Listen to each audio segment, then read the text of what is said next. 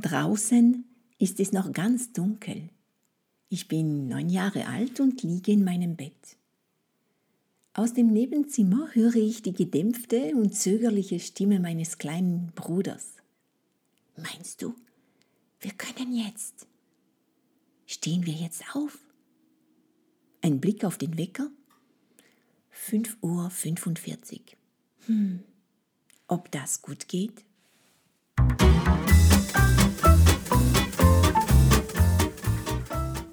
Salut tout le monde! Willkommen zu La Belle Vie. Ich bin Veronique Barth, Sprachtrainerin für Französisch und in meinem Podcast bringe ich dir meine Muttersprache und meine Kultur näher. Allez, on y va!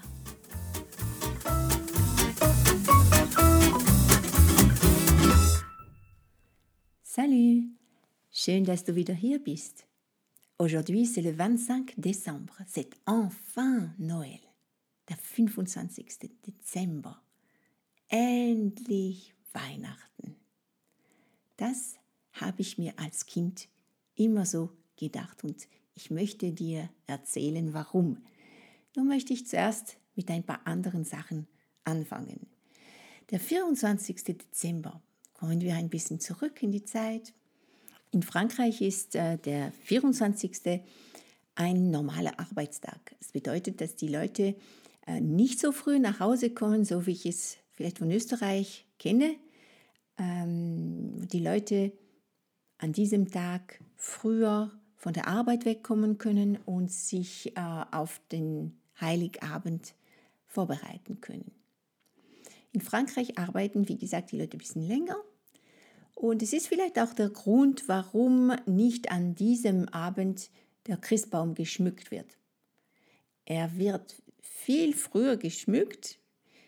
Hm, in der Regel, in vielen Familien ist es so, dass schon am 1. Dezember oder zumindest Anfang Dezember der Baum äh, schon im Wohnzimmer steht.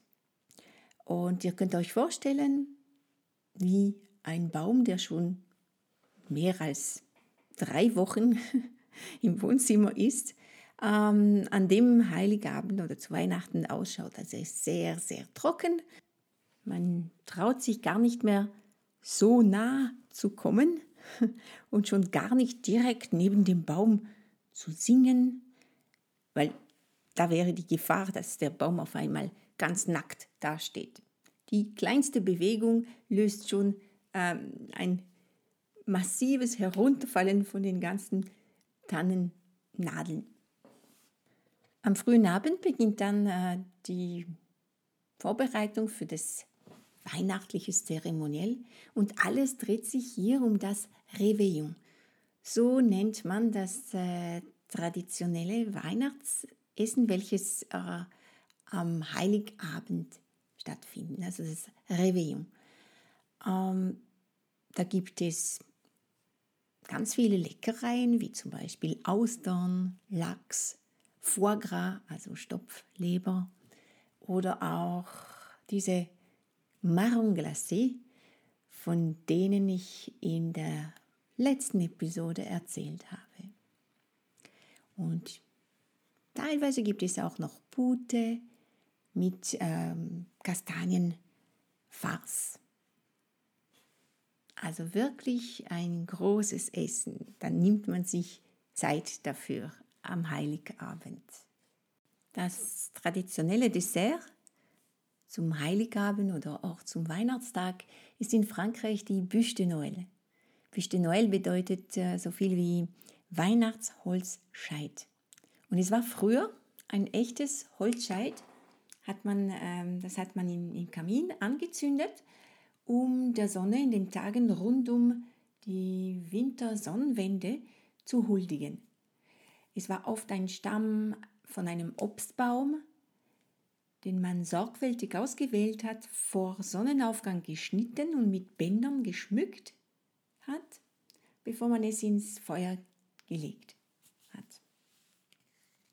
Äh, teilweise hat man die Asche danach mit Wein oder mit Salz, mit Honig oder sogar mit Weihwasser vermischt und als Glücksbringer oder zur Heilung von bestimmten Krankheiten oder als Schutz vor Unwettern und sogar auch zur Düngung des Bodens und vor allem zum Anziehen vom Wohlstand verwendet. Also wenn dieser Baumstamm die ganze Nacht durchgebrannt hat, so ein schönes Feuer gegeben hat, war es ein Zeichen für das nächste Jahr, für das kommende Jahr, dass es ein Jahr der Fülle wird. Diese Traditionen sind heute so gut wie verschwunden und es erklärt sich wahrscheinlich dadurch, dass ähm, es seit Mitte von dem 19. Jahrhundert äh, keine offenen Feuerstellen mehr gibt. Und das ist äh, der Grund, warum das Weihnachtsholzscheit jetzt zu einem Dessert geworden ist.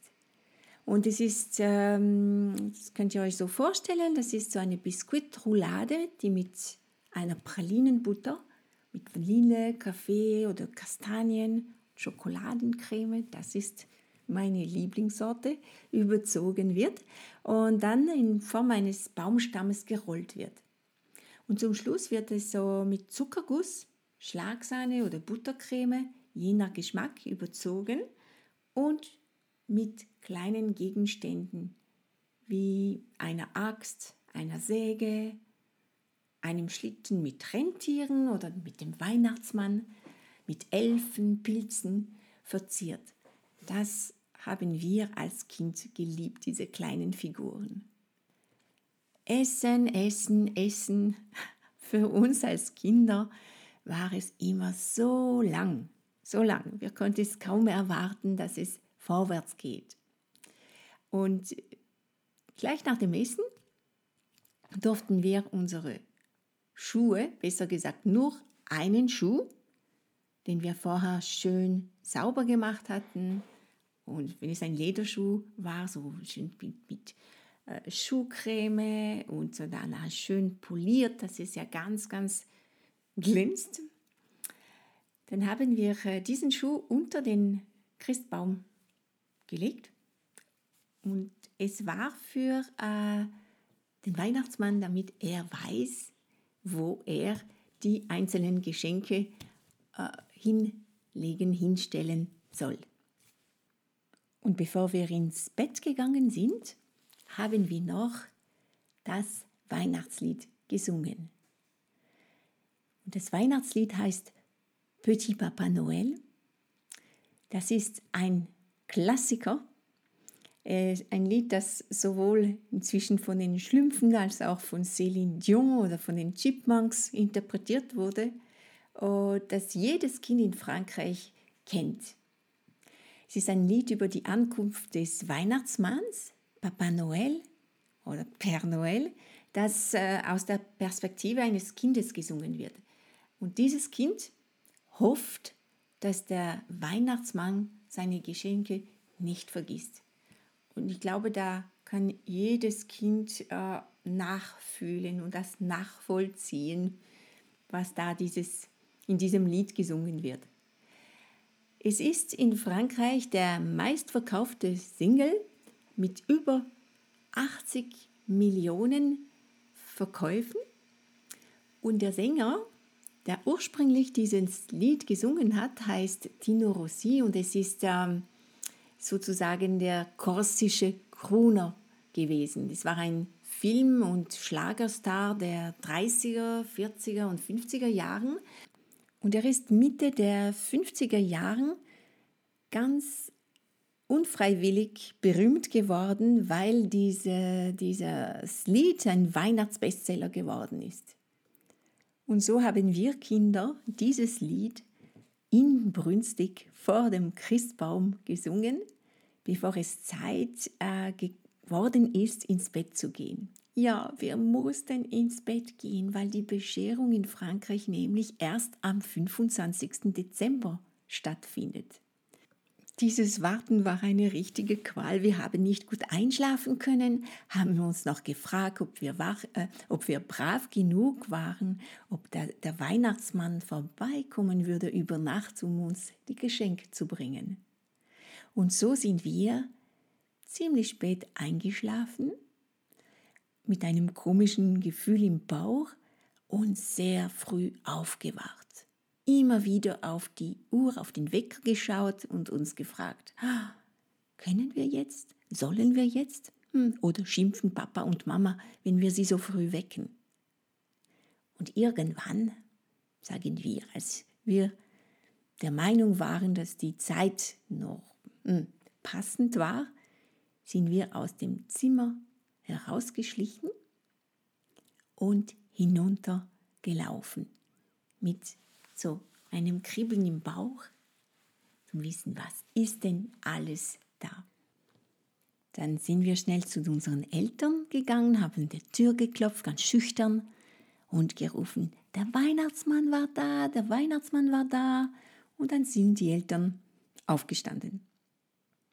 Und wenn ich heute die Fotos von damals anschaue, muss ich wirklich lachen, weil jede Szene der Bescherung ist das gleiche. Da sind wir, die ganze Familie in Pyjama, die Eltern mit ganz kleinen, verschlafenen Augen, eine wilde Frisur. Und so sieht in Frankreich der Morgen vom Weihnachten, vom Weihnachtstag aus. Vielleicht konntest du dich durch meine Geschichten wie ein französisches Kind zu Weihnachten fühlen. Ich wünsche dir noch einen schönen Weihnachtstag und freue mich auf dich in der nächsten Episode. In den Shownotes verlinke ich dich gerne mit einem Video zum Petit Papa Noël, zu diesem Bestseller-Lied in Frankreich. Und du bekommst auch einen Link für das Rezept von der Bûche de Noël. Du kannst mich auch gerne auf Facebook oder in Instagram besuchen. Und wenn dir diese Episode gefallen hat, dann lasse mich bitte ein Kommentar. A bientôt, deine Veronique.